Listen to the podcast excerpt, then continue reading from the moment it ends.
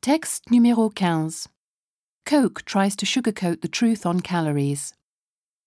The Coca Cola Company, which has suffered a large decline in consumption of sugary sodas as consumers worry about obesity, has formed a new organisation to emphasise exercise as the best way to control obesity and to play down the importance of cutting calories. Coke and other beverage makers have long given money to industry leaning scientists and formed innocent sounding front groups to spread the message that sugary sodas have no harmful effect on health and should not be taxed or regulated.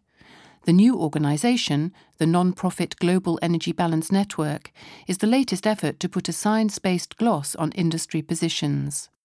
It is led by respected scientists who say Coca Cola will have no control over what they study or say, but corporate sponsorship tends to affect a study's results.